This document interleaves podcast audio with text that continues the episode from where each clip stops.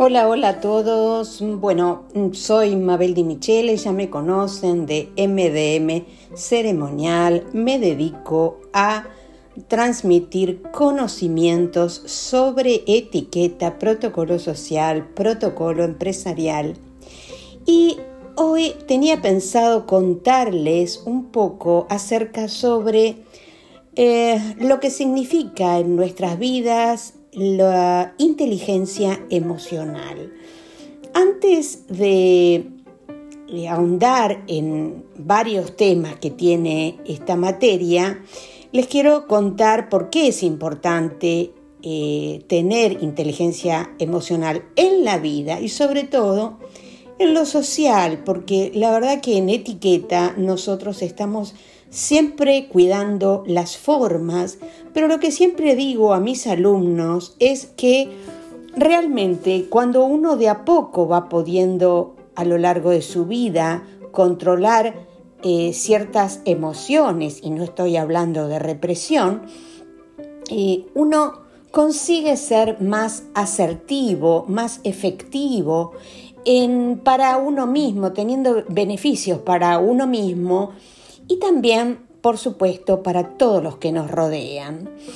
Eh, hoy quería eh, darles la parte 1, luego vamos a ver la parte 2, pero hoy quería contarles sobre la parte 1 de inteligencia emocional. La dividí en dos. Lo de hoy es un artículo que eh, extraí de un libro que se llama Inteligencia Emocional de Martin Glaber, Glover, no, Glover, perdón, Marta Glover, eh, y habla sobre eh, la importancia de expresar las emociones. Bueno, comenzamos. Dice así, una de las habilidades sociales fundamentales que forma parte de la inteligencia emocional de una persona es la capacidad de expresar los propios sentimientos.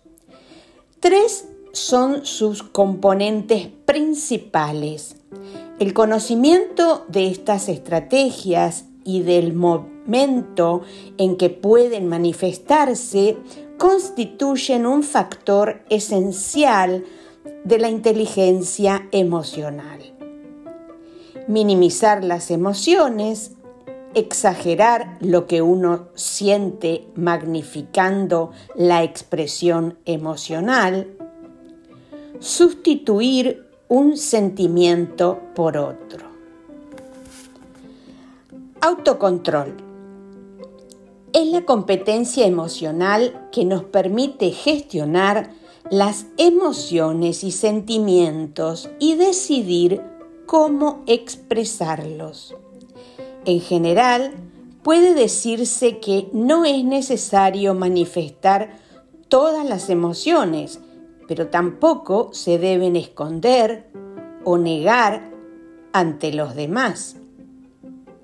Una persona emocionalmente inteligente suele expresar los sentimientos importantes y al tiempo sabe manejar de una manera positiva aquellas otras emociones que no pueden o deben expresarse.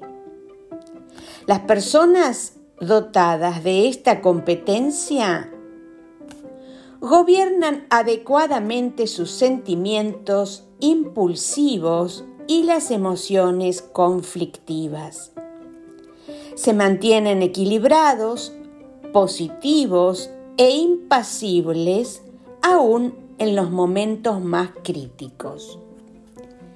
Piensan con claridad y permanecen concentrados a pesar de las presiones. Lo opuesto al autocontrol es la impulsividad y el descontrol emocional. Cuestiones que alteran la capacidad de razonar. El autocontrol emocional no significa reprimir las emociones, era lo que yo les estaba contando antes, sino saber controlarlas regularlas, modificar los estados anímicos para adaptarse a las nuevas situaciones cambiantes y dar coherencia a nuestras acciones en relación a ellas. Existen varias técnicas para tener autocontrol. En primer lugar, es importante darse cuenta del momento que nos vemos invadidos por una emoción fuerte tomar conciencia de lo que se está sintiendo, especialmente si se trata de emociones como la ansiedad, la rabia o el miedo intenso. Respetar los propios límites. Cuando suceden situaciones muy tensas, ciertas personas pueden sufrir ciertos bloqueos y quedarse paralizadas. Y cuando el miedo es muy intenso, llegar a una situación de pánico. Los objetivos del autocontrol emocional son expresar adecuadamente las emociones. Significa comprender que el estado emocional interno no necesita ser expresado externamente. Regular la expresión emocional, regular la, impulsividad, tolerar la frustración y prevenir estados emocionales negativos habilidad para afrontar retos y situaciones de conflicto. Gestionar la intensidad y la duración de los estados emocionales. Capacidad de controlar la ansiedad, es decir, saber cómo tranquilizarse a sí mismo. Capacidad para generar emociones positivas, es decir, establecer el propio bienestar emocional para conseguir una mejor calidad de vida.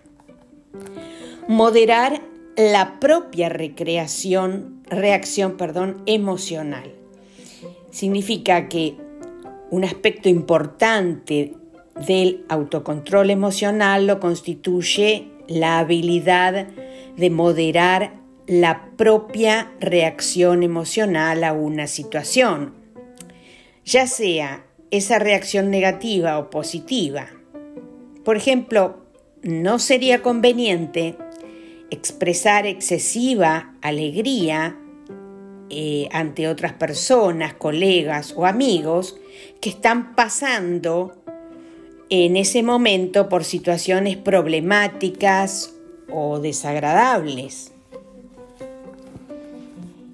Ahora, ¿Cuáles son las emociones básicas? Las investigaciones más recientes eh, sostienen que existen eh, cuatro tipos de emociones básicas, que son el enfado o la rabia, el miedo, la alegría y la tristeza. Es difícil dejar atrás sensaciones como el miedo o la ansiedad. En cambio, las emociones positivas suelen disminuir con el tiempo. El miedo es una emoción que se incluye entre el grupo de emociones reflexivas y su función es la de advertirnos sobre la presencia de un peligro que puede afectar a la persona nos permite evaluar la capacidad de tenernos para afrontar las situaciones que percibimos como amenazas. Cuando se aprende a conocer el miedo, en primer término y más tarde a gestionarlo, se puede llegar a experimentar la prudencia con el objetivo de poseer un mayor control sobre uno mismo y así saber alejarse del pánico, las fobias o de cualquier tipo de temor. La alegría cumple la función de ayudarnos a crear vínculos hacia los demás. Puede manifestarse de distintas maneras, siendo las más frecuentes la ternura, la sensualidad y el erotismo. al gestionarla adecuadamente, se puede alcanzar la serenidad y la plenitud. Pero si no se aprende a manejarla adecuadamente, puede conducir a la persona a la tristeza, la euforia o la frustración.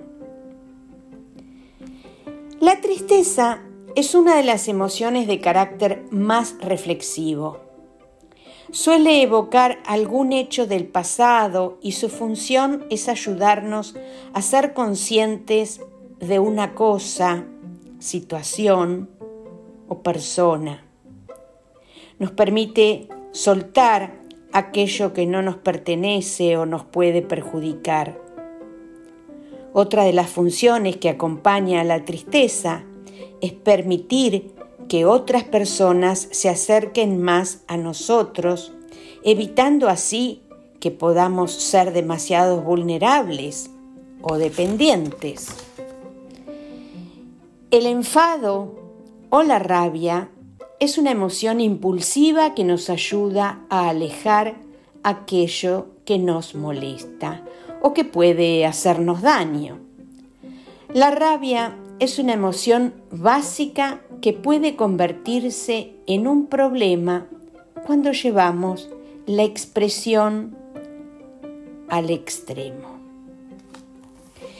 Bien, hasta acá yo quería contarles un poquito sobre este tema. Me pareció importante poder introducirnos al tema de la inteligencia emocional, como para que vean la importancia que tiene en nuestras vidas acerca del trato con uno mismo y con los demás. Por supuesto que, como dije antes, esto va a intervenir en nuestra vida personal y también en nuestro medio social. Como la etiqueta es eh, fundamentalmente el respeto hacia el otro, la empatía y demás, es por eso que traigo estos temas para nuestra reflexión. Los dejo pensando y me despido hasta el próximo podcast. Un saludo desde MDM Ceremonial. Gracias.